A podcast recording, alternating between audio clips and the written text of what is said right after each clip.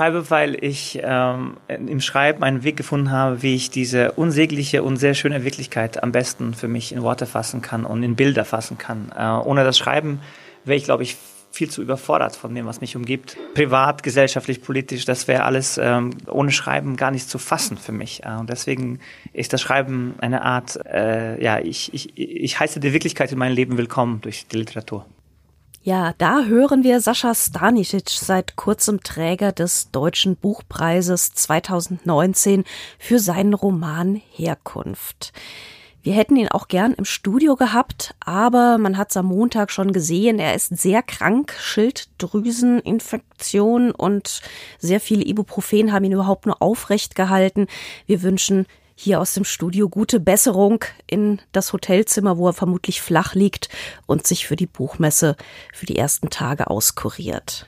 Alles Gute. Herzlich willkommen zum FAZ Bücherpodcast Folge 2. Schön, dass Sie wieder dabei sind oder erstmals zuhören. Ähm, schön, dass du dabei bist. Andrea Diener, Redakteurin im Feuilleton und fürs Reiseblatt. Und mir gegenüber sitzt Friedhof Küchemann, Redakteur im Feuilleton. Wir sprechen also leider nicht mit, sondern über Sascha Stanisic. Dazu über die beiden Nobelpreisträger, über Norwegen, den Ehrengast der Buchmesse und über ein phänomenales Buch aus dem New Romance Genre. Und ein Literaturrätsel gibt es natürlich auch wieder. Drei Fragen wollen wir unseren Autoren jedes Mal stellen und der zweite, in der zweiten Folge, Sascha Stanisic, hat uns schon vor der Buchpreisverleihung geantwortet, und zwar auf die Frage nach einer Leseempfehlung für sein jüngeres Ich. Ich habe ähm, Herrn der Ringe viel zu spät gelesen. Ich habe das gelesen, als ich, als ich schon im Erwachsenenalter war, also äh, knapp 30. Und ähm, da war mein Zugang zu fantastischen Welten schon erfolgt. Und äh, ich hätte das gerne als erstes gelesen, bevor ich andere Dinge ähm, zu mir her, her, Also Herr der Ringe wäre schon die, das, was ich mir äh, gewünscht habe, äh, früher gelesen zu haben. Čuperak kose neki nose na glavi svojoj, a ja nosim čupira kose u mojoj glavi, to je čupirak plavi tvoj. Wir haben gerade den Träger des Deutschen Buchpreises gehört, der ein Gedicht auf Serbokroatisch rezitiert hat. Wir haben jetzt im Studio Andreas Platthaus, Literaturredakteur, und wir möchten mit ihm über Sascha Stanisic und sein Buch reden. Was ist denn über dieses Buch, den besten Roman des Jahres, zu sagen? Dass es eine ganz exzellente Wahl ist, nicht nur im Hinblick auf die sechs Finalisten, die am Ende noch dabei waren, sondern wirklich ganz generell auf die Produktion, die wir auf Deutsch im letzten Jahr überhaupt gesehen haben. Herkunft ist ein ganz faszinierendes Buch, ein Buch, was gar nicht als Roman ausgewiesen ist, sondern in gewisser Weise changiert zwischen Autobiografie, und einer memoirartigen Struktur, die aber durchaus auch ganz starke fiktionale Elemente gerade im Schlussteil des Buches hat. Das heißt, da passiert formal unglaublich viel. Da geschehen einige Dinge, die vor einigen Jahren noch überhaupt nicht möglich gewesen wären oder zumindest nur sehr schwer vorstellbar gewesen wären in der Literatur, weil Sascha Stanisic sich bestimmte Erzählweisen beispielsweise aus den Videospielen oder der Computermitteilung oder so etwas angeeignet hat, die er als Struktur auf dieses Buch drauflegt und das nebenbei mit einer ganz faszinierenden Geschichte tut, nämlich seiner eigenen Fluchtgeschichte aus Jugoslawien und seiner Einlebegeschichte in Deutschland. Und das ist unglaublich interessant zu lesen, nebenbei auch hochpolitisch, gerade im Hinblick auf die Situation, in der er den Plan zu diesem Buch gefasst hat, nämlich das Flüchtlingsjahr 2015, wo er sich klar gemacht hat, wenn ich heute aus Jugoslawien nochmal fliehen müsste, dann wäre ich wahrscheinlich nie in Deutschland angekommen. Das ist ja nicht sein erstes Buch. Vor dem Fest war ja auch ein längerer, wichtiger Roman und er hat sich ja auch mit, ähm, als der Soldat das Grammophon repariert. Das war sein Erstling, auch schon mal ins kriegsgeschüttelte Jugoslawien begeben. Wie steht denn dieses Buch jetzt dazu, inhaltlich und formal? In dem Roman Wie der Soldat das Grammophon repariert, war auch schon Visegrad, also die Heimatstadt von Sascha Stanisic, war auch schon die Vertreibung der Familie von dort oder sagen wir die Flucht der Familie von dort und auch in gewisser Weise schon die Ankunft in Deutschland Thema aber noch auf eine ganz andere Art, nämlich viel stärker fiktionalisiert. In Herkunft ist das Ganze jetzt richtig autobiografisch und das war sicherlich der Anreiz für Sascha Stanisic, sich noch einmal auf dieses Thema zu werfen, nachdem er zwischendurch schon ganz woanders war. Äh, vor dem Fest. Das war ein Roman, der im Norddeutschland, im Norden Ostdeutschlands angesiedelt war, in einer ganz kleinen Dorfregion, auch mit wunderbar seltsamen Figuren. Da gab es viel wieder zu entdecken, was in Wie der Soldat das Grammophon repariert auch schon großartig war. Vor allem auch der immense Witz bei der Betrachtung der Figuren. Und der Erzählband Fallensteller, noch etwas danach erschienen, und dann haben wir die vier Bücher von Sascha Stanisic aber auch bereits zusammen, ist noch einmal eine fantastische Probe darauf gewesen, auf wie viel verschiedene Weisen dieser Mann eigentlich erzählen kann. Also eine großartige Sammlung von Stimmen und von Erzählhaltungen. Und das hat sicherlich Herkunft sehr begünstigt, dass er sich mittlerweile schon wieder gelöst hatte von seiner eigenen Vergangenheit und gleichzeitig jetzt das Gespür dafür hatte, dass es jetzt nochmal notwendig ist, genau das abermals zum Thema zu machen. Er hat nicht umsonst jetzt auch gesagt, damit sollte es jetzt allmählich aber auch mal gut mit ihm selbst gewesen sein. Ich bin mir noch nicht ganz sicher, denn gerade auch bei dem, was er in Deutschland erlebt hat, ist noch eine Masse zu erzählen. Zumindest wenn man mit ihm zusammensitzt, merkt man das immer wieder. Aber faszinierend ist vor allem der Vergleich seines Debütromans und eben jetzt des neuen Buches, weil sie sich oberflächlich betrachtet inhaltlich so ähnlich sind und trotzdem ganz andere Bücher sind, nicht nur in dem, was sie erzählen, sondern auch gerade in dem, wie sie erzählen. Wobei es ja ein vergessenes Frühwerk von Sascha Stanisic noch gibt, nämlich er hat tatsächlich mal ein Rollenspiel-Adventure für das schwarze Auge geschrieben. Und äh, diese offene Rollenspiel, ja, ja, ihr lacht jetzt, nein, das stimmt.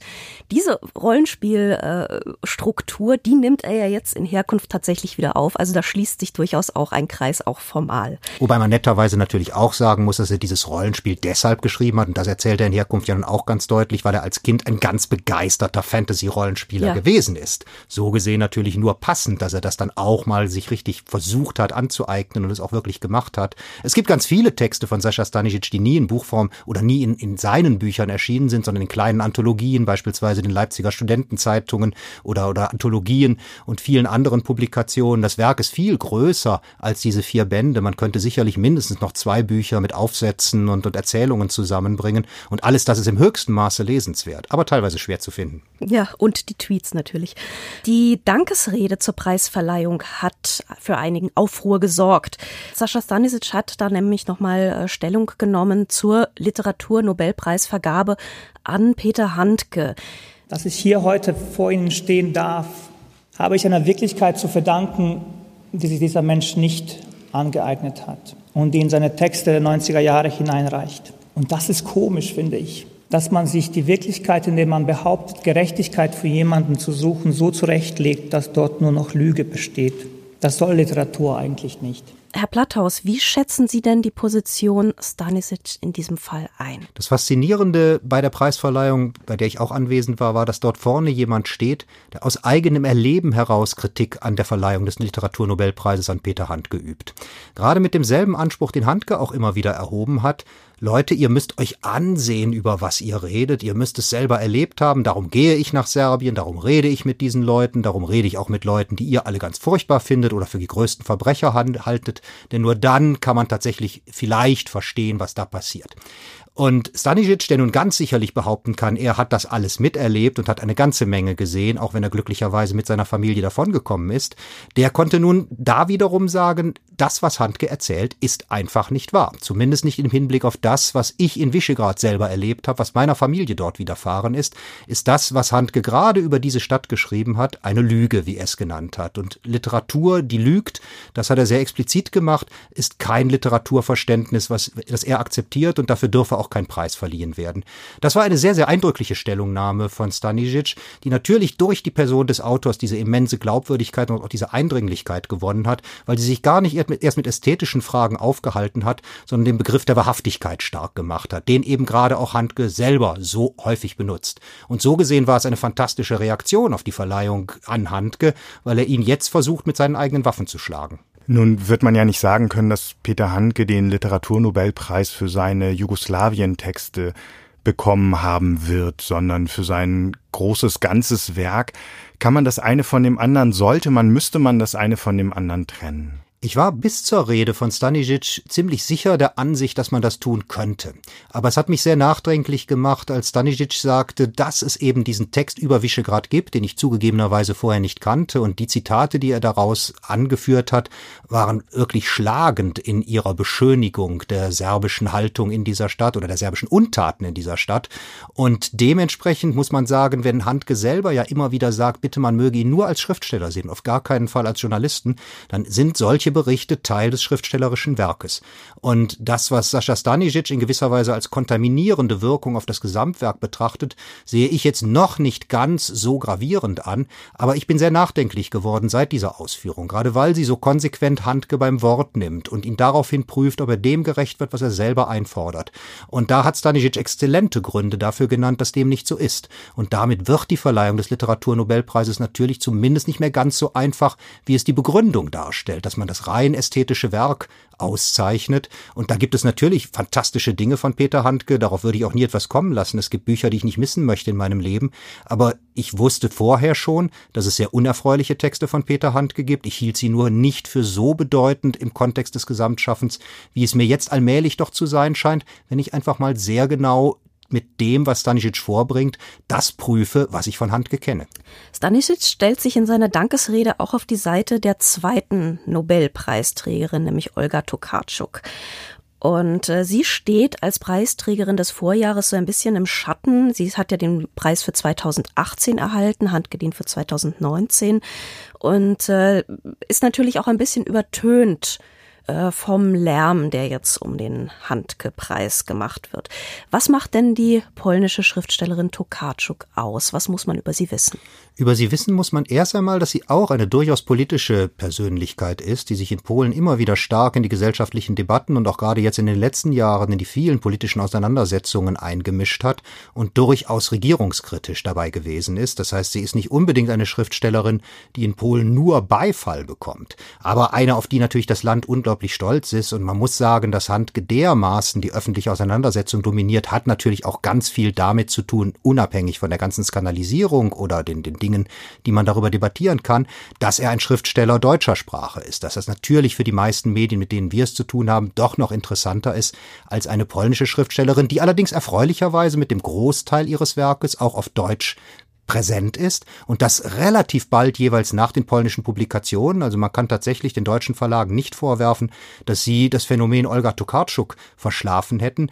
Die Frau ist insofern besonders großartig, als sie ein ganz konzentriertes Schreiben betreibt. Sie ist eine große, große leidenschaftliche Erzählerin im Sinne der Short Story, wenn man den Begriff jetzt einfach mal auf eine polnische Erzählerin überträgt. Sie liebt die kleine Erzählform, obwohl es durchaus auch dicke, voluminöse Romane von ihr gibt.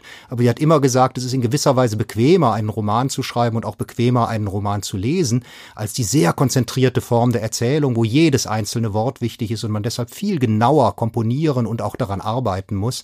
Und diesen Anspruch finde ich bewundernswert und nach all dem, was ich über sie weiß, ich habe sie persönlich noch nie getroffen und ich kenne auch nur zwei Bücher von ihr, ist es eine faszinierende Autorin, die diesen Preis ganz gewiss verdient hat. Zumindest aufgrund der beiden Bücher, die ich kenne. Und alle, die mehr kennen, sagen, das andere ist vielleicht sogar noch viel besser. Wie es der glückliche Zufall will, gibt es gerade einen neuen Roman in deutscher Übersetzung von ihr. Und das ist keine Sammlung kleinerer Texte, sondern sogar ein äh, tatsächlich ein Tausendseiter. Was äh, wissen wir über dieses Buch? Ich weiß leider Gottes noch nicht aus eigener Lektüre etwas darüber, denn der Roman ist erst vor zwei Wochen erschienen und äh, es war in diesen zwei Wochen im Hinblick auf Buchmesse und Nobelpreisvorbereitung leider zu wenig Zeit, um die Jakobsbücher zu lesen. So heißt der Roman. Es ist ein historischer Roman, ein Roman, der über einen polnischen, ja am ehesten würde man wahrscheinlich sagen, Mystiker des 18. Jahrhunderts erzählt und über die religiösen wie gesellschaftlichen Probleme, die ein Mensch wie dieser in seinem Land auslöst und natürlich auch selber zu erdulden hat. Und das ist ein wie gesagt, tausend Seitenwerk, also richtig großer historischer Stoff, aber ich habe mich jetzt natürlich zumindest mal mit ein paar Seiten dort beschäftigt, in einer ganz großartig anschaulichen Sprache mal von jemand anderem übersetzt. Normalerweise wird Olga Tokarczuk von Esther Kinski, ja auch einer großartigen eigenen Schriftstellerin aus dem Polnischen ins Deutsche gebracht. Hier musste man wahrscheinlich der Menge wegen noch jemand anderen beauftragen.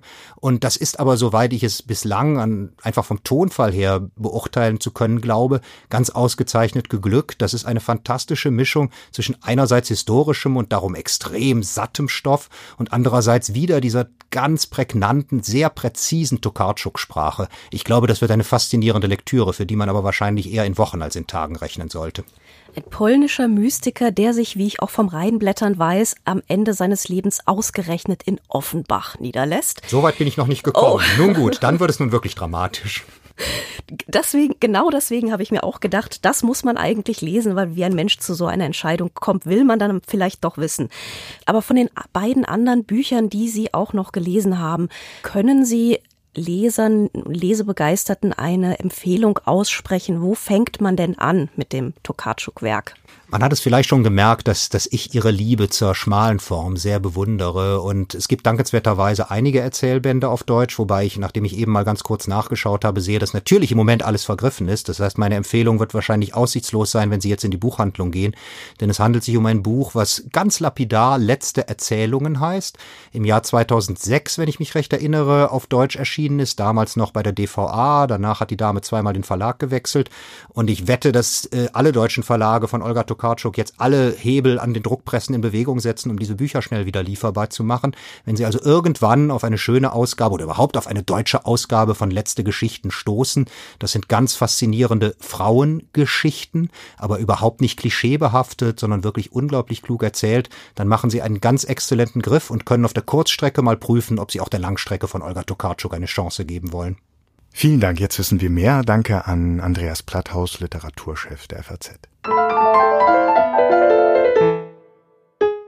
Norwegen ist nicht nur Gastland der Buchmesse, Norwegen ist auch Land der schönen Fjorde. Wir erinnern uns natürlich in Douglas Adams Buch Anhalter, äh, Per Anhalter ins All heißt es, nur der Anhalter nennen es natürlich die Insider. Per Anhalter Gar, durch die Galaxis sogar. Ja, ja, ins All war die Hörspielfassung. Ach.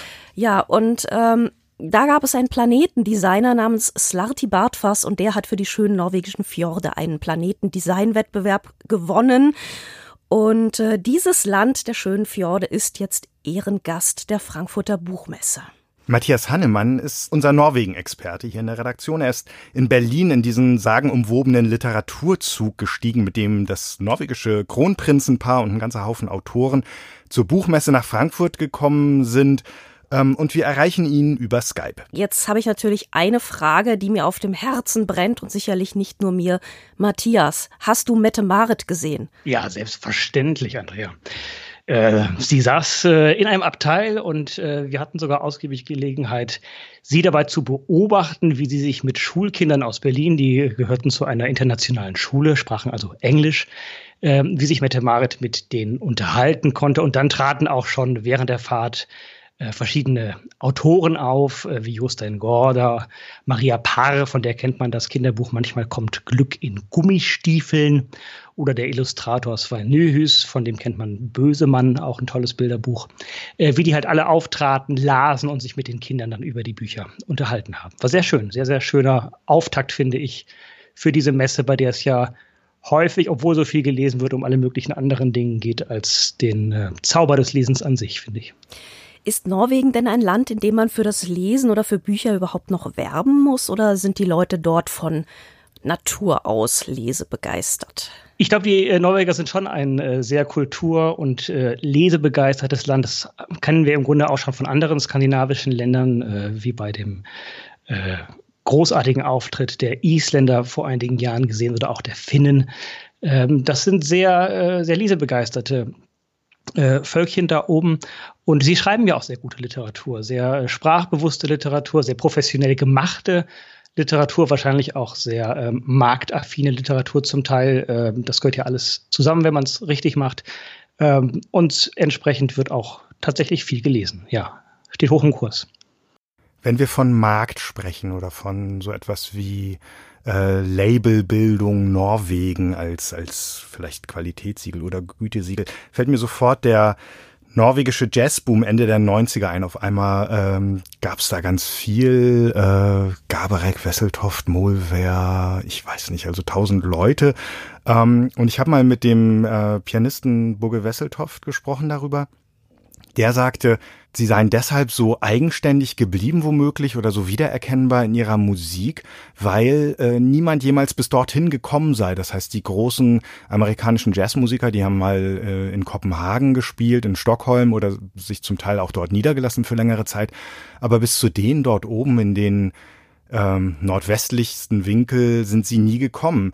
Ähm, gibt es so einen ähnlichen Literaturboom oder so eine ähnliche Markenbildung ähm, auch in der Literatur? Lässt sich da was Ähnliches beschreiben? Also spannend finde ich, was du da sagst, ähm, dass der Jazz aus Norwegen ja tatsächlich in Deutschland fast zeitgleich mit dieser anfangenden äh, Welle norwegischer Literatur ähm, in den 90er Jahren in Deutschland auftauchte. Da scheint es tatsächlich irgendeinen äh, Zusammenhang äh, zu geben. Und wenn es ein atmosphärischer äh, Zusammenhang ist. Oder ein Förderfonds oder sowas, der aufgesetzt wurde. Wer weiß das? Schon? Nee, ich glaube, wenn, ich glaube, wenn, dann hat sich das tatsächlich äh, gegenseitig befruchtet, bestärkt. Genauso wie es ja völlig äh, auf der Hand liegt, dass die äh, norwegische Literatur äh, auch sehr davon profitiert hat, dass man gleichzeitig auch nach Schweden und äh, Dänemark und äh, dergleichen geschaut hat und umgekehrt natürlich auch. Also das sind so die, die, die Kräfte, die, äh, die das dann in den 90ern wieder sichtbar gemacht haben.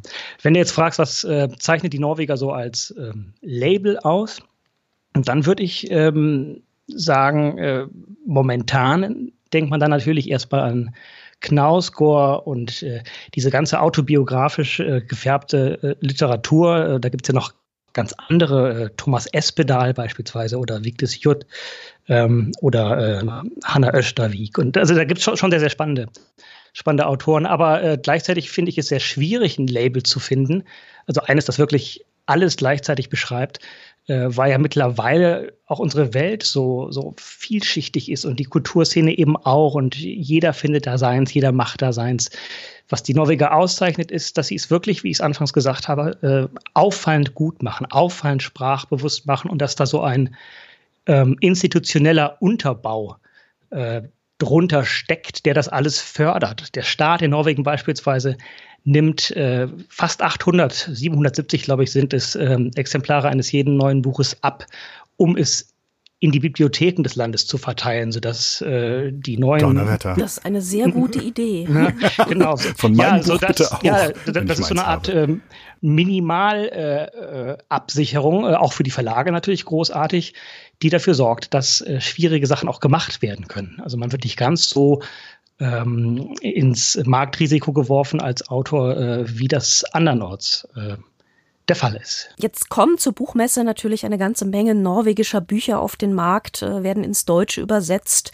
Wenn ich jetzt vor diesem Berg stehe an norwegischer Literatur, die sich an den äh, Schaufenstern der Buchhandlung wahrscheinlich türmen wird, womit könnte man denn anfangen? Hast du ein paar Tipps?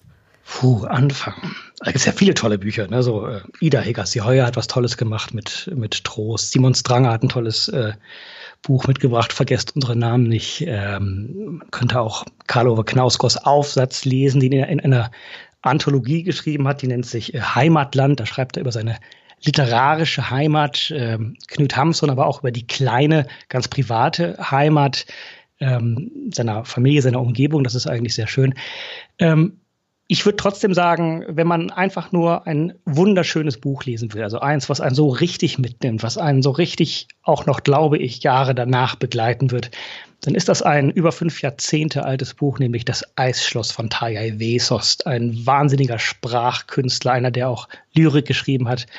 Und der hat, äh, ich glaube, 1963 diesen äh, Wahnsinnsroman ganz klein äh, geschrieben über zwei Mädchen, elfjährige Mädchen, äh, die so ein bisschen miteinander flirten und das eine von den beiden verschwindet am nächsten Tag in einem zugefrorenen Wasserfall und davon handelt der Roman. Ist bezaubernd, wirklich. Tolles Buch. Ich muss jetzt gerade noch mal mit einem Geständnis kommen. Ich äh, das in eine Bitte äh, mündet. Ich war mal mit 14 in äh, so einem äh, Fastfood-Laden, so einem Kettenladen in Oslo und wollte, wie man das mit 14 so will, auf keinen Fall auffallen und dachte, ich bestelle einfach genau das, was die Leute vor mir bestellen und habe dann irgendwas genuschelt ähm, und mir gewünscht, es sei norwegisch oder würde zumindest nicht weiter auffallen in dem allgemeinen Lärm dieses Ladens und habe mir sofort eine ebenfalls, äh, also für mich unverständliche Frage eingehandelt und musste dann doch aufs Englische ausweichen, nur um zu hören, dass gefragt wurde, ob ich eine große oder eine kleine Cola will. Das soll mir nicht wieder passieren, aber wenn ich jetzt auf dieser Buchmesse stehe und zwei Sätze auf Norwegisch sagen können will, die mir da weiterhelfen, welche wären das? Norwegisch äh, klingt ja immer so ein bisschen putzig. Ne? Ich hatte, äh, saß gestern Abend mit Paul Berf zusammen, das ist der, der Übersetzer von äh, Knausgård. Äh, der sagte mir, Norwegisch klingt immer so ein bisschen wie ein fröhliches, hüpfendes Kind. Das ist ja ganz hübsch. Dabei gibt es mehrere norwegische, oder? Gibt es da nicht mehrere Sprachen, die dann unterschiedliches Hüpfen haben? Ja, mündlich gibt es sogar noch viel mehr. Es ist eine sehr äh, zum Teil von Dialekten geprägte Sprache. Es gibt zwei, zwei äh, Schriftsprachen, von denen die eine so eine Art Hochnorwegisch ist und die andere ist eine Kunstsprache aus dem 19. Jahrhundert, die fängt so das ganze äh, Dialekt Norwegisch ähm, auf. Das ist sehr vielfältig als Sprache, ehrlich gesagt. Ähm, aber gut, du wolltest ja zwei Sätze haben. Was könnte man, was könnte man auf der Buchmesse einem Norweger entgegenhalten. Ich probiere es mal mit meinem äh, ziemlich äh, schlechten Norwegisch. Ich hoffe, jetzt drehen sich nicht alle Norweger beschämt um. Det er jo fantastisk at Norge er i Frankfurt. Wo finde jeg laksen, og wo er det Nachspiel? Gute Güte, und was, was sage ich damit? Lachs, Nachspiel? es ist ja fantastisch, dass Norwegen in Frankfurt ist. Wo gibt es den Lachs und wo geht es zum Nachspiel? Was um Himmels Willen ist ein norwegisches Nachspiel? Das ist die entscheidende Frage, die man jedem Norweger stellen muss, wenn man mit ihm zwei Bier getrunken hat. Liebe Zuhörerinnen und Zuhörer, wir werden auf der Buchmesse alles daran setzen, diese Frage für Sie beantworten zu können und melden uns in der November-Ausgabe des Podcasts mit der Auflösung. Nach dem norwegischen Nachspiel. Nach dem norwegischen Nachspiel. Ähm, und danken an dieser Stelle sehr herzlich Matthias Hannemann, unserem Norwegen-Experten und Literaturkritiker, für seine Auskünfte. Ja, gerne.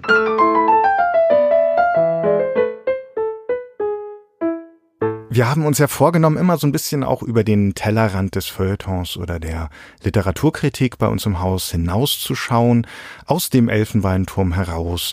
Ähm, diesmal haben wir zu Gast unsere Volontärin Anna Vollmer und Anna Vollmer hat ausnahmsweise ihr Buch selbst mitgebracht. Woher und welches Buch ist es? Also das Buch heißt ähm, Hope Again von Mona Kasten, ist Teil einer Reihe. Ähm, und ich bin darauf gekommen, weil ich das öfter gesehen habe in der Straßenbahn, dass Leute das lesen und habe es dann auch nochmal auf Instagram gesehen und habe gesehen, dass es da äh, sehr beliebt ist. Und ähm, ja, genau, so bin ich darauf gekommen.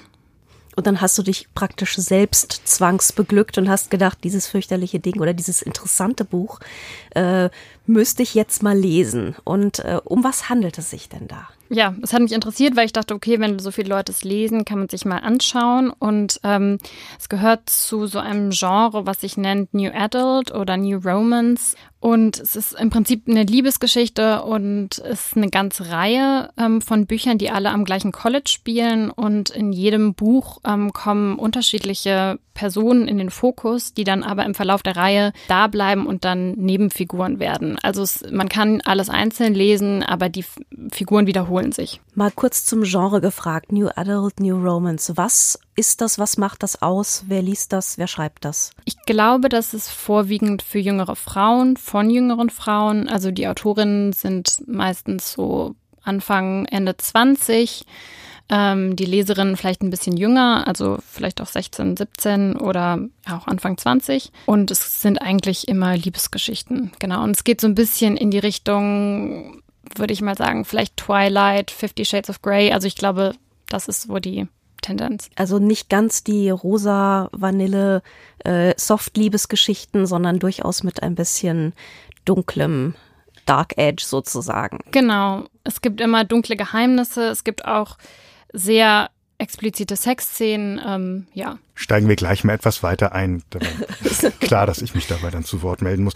Mona Kasten, was liest, wer Mona Kasten liest? Worum geht es in diesem Buch?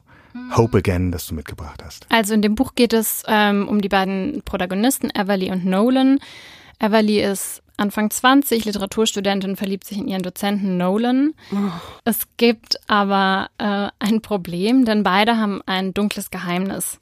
Und das wird ähm, am Anfang schon relativ häufig erwähnt. Bei ihr kommt es relativ schnell raus, was dieses Geheimnis ist. Bei ihm dauert es äh, eine Weile. Und das ist sozusagen diese Spannung, die das Buch durchzieht. Äh, werden sie zusammenkommen, obwohl er ihr Dozent ist und obwohl sie beide dieses dunkle Geheimnis haben. Und bei ihr ist es eben so, dass sie eigentlich gar keine Beziehung möchte, weil sie so, also weil ihre Mutter mit ihrem Vater zusammen war, der sie geschlagen hat. Und das ist sozusagen der Grund, warum sie eigentlich keine Beziehung eingehen möchte. Ich war jetzt ganz kurz ein bisschen genervt, weil man kennt dieses Genre ja tatsächlich schon von den äh, berühmt-berüchtigten älteren weißen Herren, um es freundlich auszudrücken. Also diese, diese ältere Literaturdozent und äh, jüngere Studentin und sowas, das ist ja wirklich ein äh, sehr beliebtes Genre. Wir auch wollen bis, hier keine Namen nennen. Bis, nein, aber bis in die Highbrow Literatur hinein. Sieht das denn anders aus, wenn eine Frau das schreibt? Oder was, gibt es da so eine weiblichere Perspektive daran? Ja, das finde ich eben das Seltsame, dass es nicht so anders ist. Also es ist immer noch sehr klischeebeladen. Es ist irgendwie der Mann trinkt schwarzen, starken Kaffee, die Frau trinkt Matcha Latte. Ähm, er ist, also sie ist Literaturstudentin, okay, aber es ist schon so klar, er, er ist der Dozent. Ähm, es gibt dann auch eine Szene, die ich auch interessant fand, da ging es dann um was ganz anderes, um sein Tattoo-Studio und eine Frau und ein Mann, die Tätowierer sind. Die Frau macht weiche, sanfte Motive und der Mann irgendwie starke Linien. Und mhm. also diese ganzen Klischees durchziehen das schon relativ stark. Wir kriegen so langsam das leise Gefühl, das Buch hat dir nicht besonders gut gefallen. Was stört dich daran? Es stört mich daran, also ich muss sagen, dass ich an sich jetzt nichts dagegen habe, dass es irgendwie leichtere Literatur gibt oder Liebesgeschichten, das finde ich gar nicht schlimm. Ich finde ähm, eher die Art, wie diese Geschichten erzählt werden, ist eben unterschiedlich. Also ob man sich da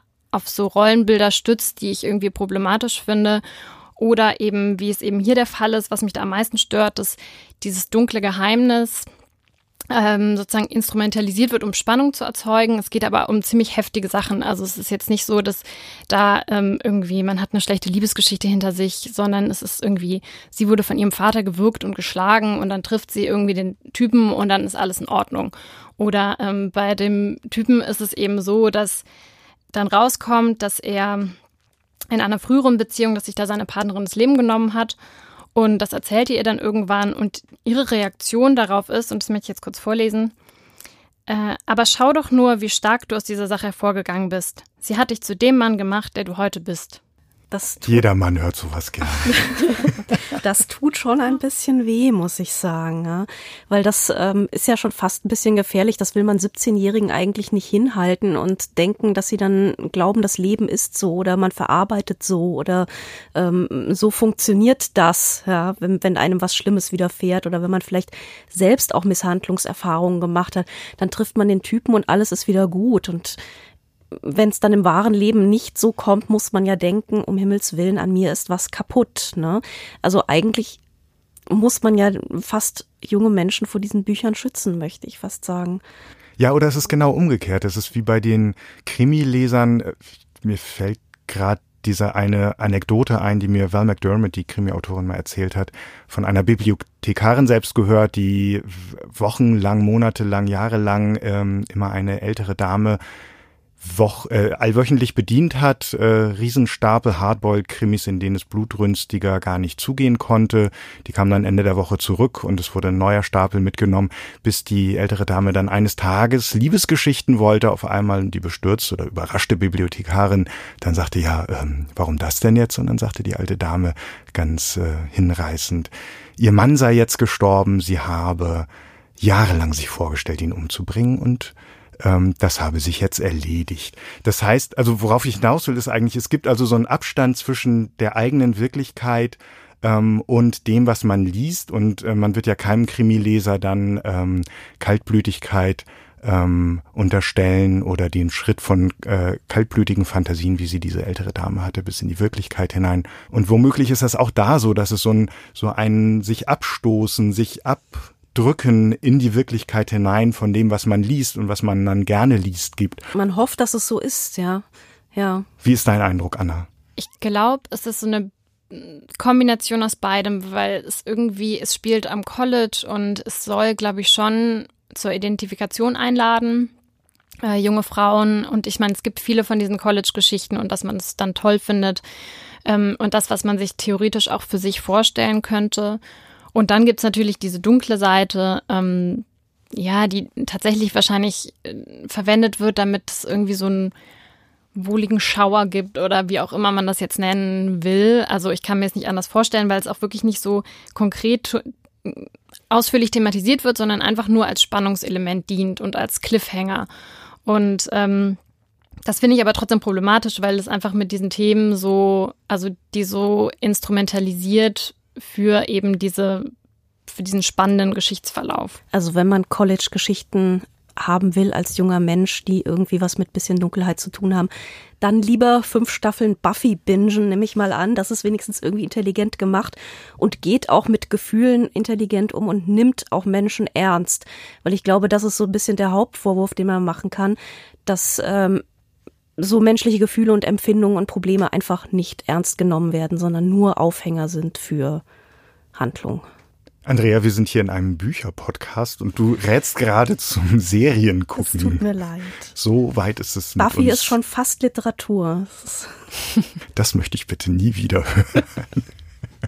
ähm, lass uns noch kurz auf den immensen Erfolg dieser Buchreihe, dieser Autoren zu sprechen kommen. Wo hat sie sich wiedergefunden auf der Spiegel-Bestsellerliste? Auf den ersten Plätzen, also Platz 1 und 2. Allerdings nicht mit dieser Reihe, sondern mit einer anderen. Mit dieser Reihe ist sie aber auch sehr erfolgreich. Es gibt noch eine andere Reihe, die heißt Save Me, Save You, Save Us. Spielt an einem anderen College, ist aber ähnlich aufgebaut, glaube ich. Ähm, und da ist, war sie eben auf den ersten Plätzen in der Spiegel-Bestsellerliste. Und ähm, mit diesen Büchern hat sie auch sehr viel verkauft. Ich weiß allerdings nicht die genauen Zahlen, aber sie ist sehr erfolgreich. Und diese Reihe heißt jetzt Hope Again, Hope Never, Be Never Again oder heißt sie ja. Hope Again, Die Again, Starve, ja. Starve Again, Love Again oder sonst wie? Sie heißt Begin Again, Trust Again, ah. dann kommt Feel Again, dann kommt Hope Again und jetzt im Frühjahr wird erscheinen Dream Again. Wir wünschen der Autorin und den Lesern und Leserinnen ihres Werks alles Gute und werden wahrscheinlich dieses Werk nicht weiter begleiten. Das hast du schön gesagt. Vielen Dank, Anna, dass du zu uns ins Studio gekommen bist. Gerne. Kommen wir zu unserem Literaturrätsel. Wir lassen die Nebenfigur eines bekannten Werks die Geschichte aus ihrer Sicht schildern und fragen nach dem Namen der Figur und dem des Werks. In der ersten Folge war es Gretchens Bruder Valentin aus Goethes Faust. Mehr als 30 richtige Einsendungen haben uns erreicht und äh, wir haben unter ihnen ein Buch verlost, das gerade mit dem Deutschen Buchpreis ausgezeichnet wurde, Sascha Stanisics Herkunft. Wir danken allen Teilnehmern und gratulieren der Gewinnerin Julia Notz aus Winnenden. So, und um wen soll es denn diesmal gehen? Als ich mich in Virginia verliebt hatte, war sie 15 Jahre alt. Ich war für ein Wochenende aus Eton gekommen, um ihre Familie zu besuchen. Sie hatten unseren Nachbarn das alte Herrenhaus abgekauft, samt Gespenst, und als ich mich dann knall auf Fall mit Virginia verlobte, wurde ich noch am selben Abend ins Internat zurückgeschickt. Lächerlich. Empörend, dieser Versuch, uns zu trennen, nachdem wir uns gerade gefunden hatten. In den folgenden Wochen hörte ich immer wieder Geschichten aus dem alten Herrenhaus, in dem es tatsächlich spukte. Virginias Familie stammt aus Amerika. Keine Ahnung, ob es da überhaupt Gespenster gibt, aber wenn, dann gehen die Lebenden ganz anders mit ihnen um als wir. Jedenfalls dachten Virginias Brüder gar nicht daran, vor Angst zu erstarren, wenn ihnen der Geist begegnete und mit seinen Ketten rasselte. Im Gegenteil, sie stellten ihm Fallen, machten sich lustig über ihn und versuchten ihrerseits, ihn zu ängstigen was ihnen sogar gelang. Aber dann, eines Tages, war Virginia verschwunden. Ich war damals zufällig in dem alten Haus zu Besuch, und als wir keine Spur von Virginia im Schloss fanden, suchten ihr Vater und ich die ganze Umgebung ab. Ohne Erfolg. Dann, mitten in der Nacht, öffnete sich plötzlich wie von Geisterhand eine Geheimtür, und Virginia stand vor uns. Bleich, zitternd, aber gefasst ein Kästchen mit uralten Juwelen in der Hand. Sie hätte die letzten Stunden mit dem Geist verbracht, sagte sie, und führte uns durch einen Geheimgang in ein verborgenes Verlies, in dem ein Skelett lag. Das Gespenst, sagte sie, oder das, was von ihm übrig war. Es würde von nun an nie wieder spuken, es hätte endlich seinen Frieden gefunden. Wir haben dann geheiratet, Virginia und ich. Was sie damals mit dem Geist erlebt hat in den Stunden, in denen sie für uns unauffindbar gewesen ist, das hat sie nie verraten. Nicht einmal mir. Bitte schicken Sie die Lösung bis zum 13. November an die E-Mail-Adresse Bücher-Podcast, Bücher natürlich mit UE, at faz.de. Unter den richtigen Einsendungen verlosen wir auch diesmal wieder ein Buch und diesmal wissen wir sogar schon welches. Johann Caspar Riesebecks Briefe eines reisenden Franzosen über Deutschland an seinen Bruder in Paris. Das ist ein fast 700 Seiten starker Folioband aus der legendären anderen Bibliothek im Original 1783 erschienen und in der Ausgabe, die uns die andere Bibliothek stiftet, für 99 Euro im Buchhandel zu haben. Und es ist ein bisschen schade, dass wir nicht mitmachen können, muss ich sagen. Wir danken der anderen Bibliothek sehr herzlich. Artikel rund um den Bücherpodcast finden sich auf unserer Website faz.net slash Bücher-Podcast.